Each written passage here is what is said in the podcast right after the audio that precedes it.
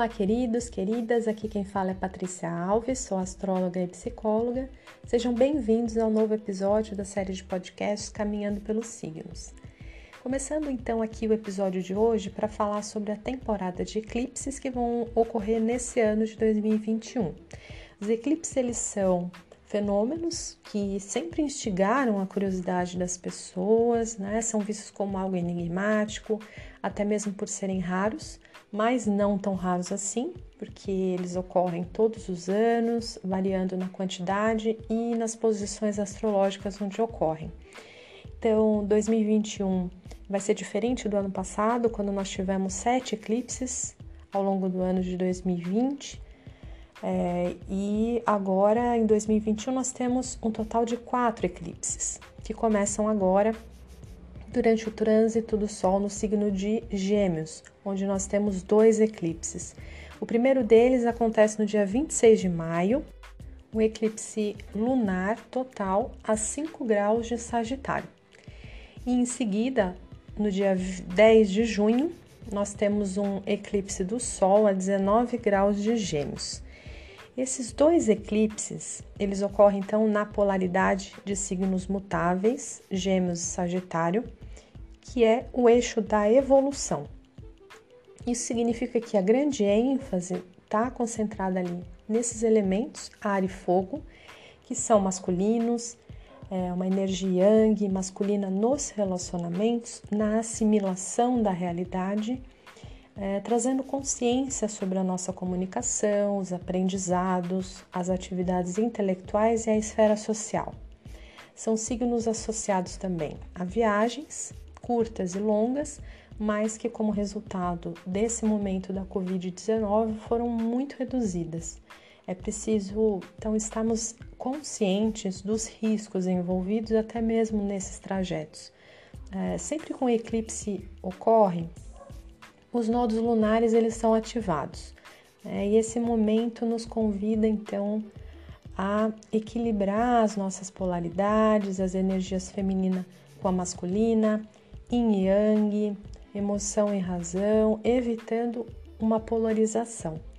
O nó do sul, ele vai evidenciar ali de alguma forma o passado, né, ou algumas crenças mais antigas. Podemos pensar que um dos propósitos desse eclipse é nos ajudar a curar os antigos padrões, ideias, algum pensamento, né, pensamentos enraizados que não fazem mais sentido ou que estão gerando algum tipo de sofrimento emocional. Então, esse eclipse ele traz à tona questões ou alguma questão para ser liberada e até mesmo revermos as verdades né, com os olhos do momento presente e poder avançar, integrar ali novas percepções e assim seguimos. Né? Após essa primeira etapa, o, no dia 10 de junho, o segundo eclipse é um eclipse solar, quando o Sol é ocultado, é, que, e o Sol representa a consciência, né? Então se inicia ali também uma nova lunação. Aí nós temos os dois luminares, Sol e Lua, em Gêmeos. Nesse dia é o nó do Sul, né? Também será ativado ali junto a Mercúrio e os luminares. Então, é como se estivéssemos avançando para um novo ciclo. O primeiro eclipse do dia 26 de maio, ele evidencia e fecha um ciclo importante.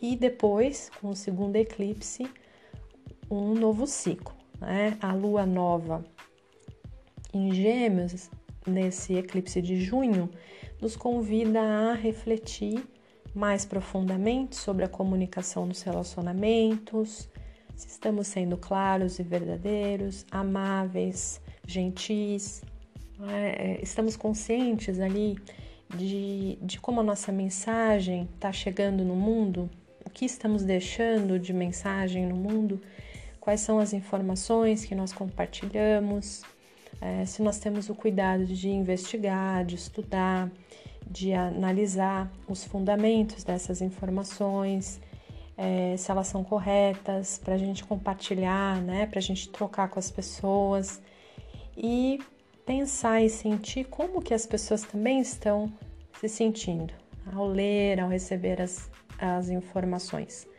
Né? Todas essas questões são um convite desse eclipse e uma oportunidade de fazer algum ajuste nesse sentido.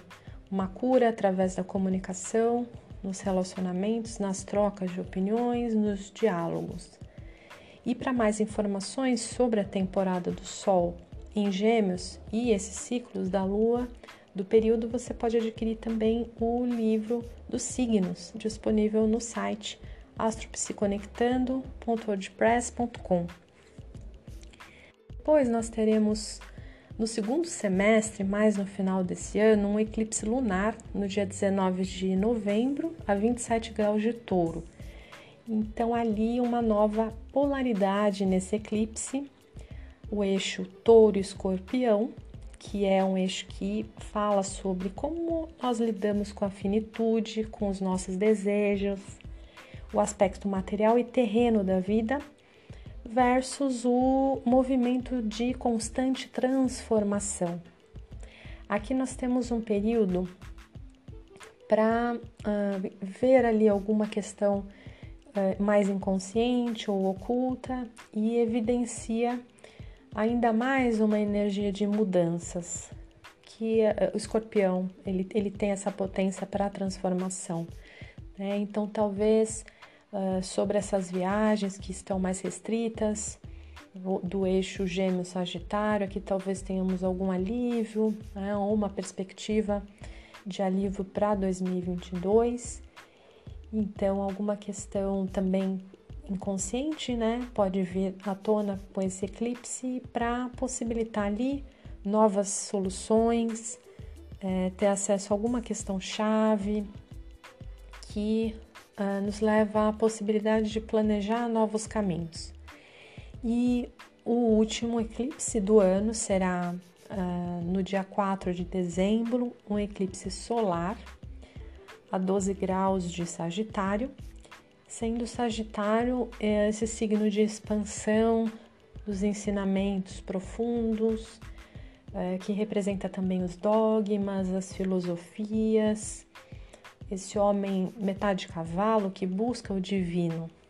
E semelhante a 2020, nós tivemos também no ano passado, em dezembro, um eclipse solar em Sagitário, e uh, ali, ali a gente tem então uma lua nova, né? Um momento de plantar sementes e começar a refletir com um pensamento mais elevado ou espiritual que essas posições planetárias favorecem, quais são os próximos passos e metas para o novo ciclo de 2022.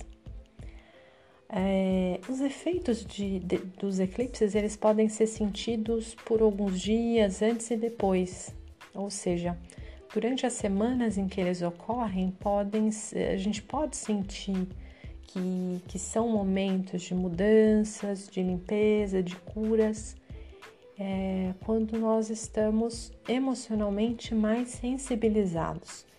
Então, nesses períodos, durante a semana em que ocorrem os eclipses, é recomendado a gente se resguardar um pouco mais, né, analisar, observar não tomar atitudes ou decisões radicais, né? Se possível, deixar para depois alguma decisão importante, porque geralmente são dias mais intensos.